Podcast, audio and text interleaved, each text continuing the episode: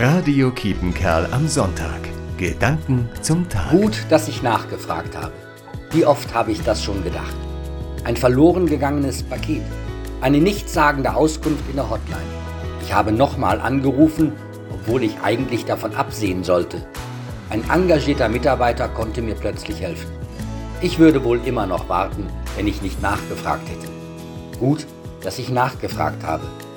Vielleicht denkt sich das der heilige Thomas auch. Von ihm hören wir im Evangelium, heute eine Woche nach Ostern. Thomas war nicht anwesend, als der auferstandene Jesus seinen Jüngern erscheint. Als die Freunde ihm begeistert davon berichten, fragt er nach, wie kann das sein?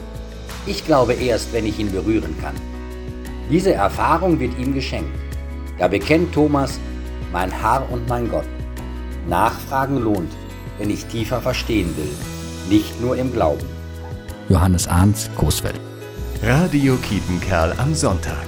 Gedanken zum Tag.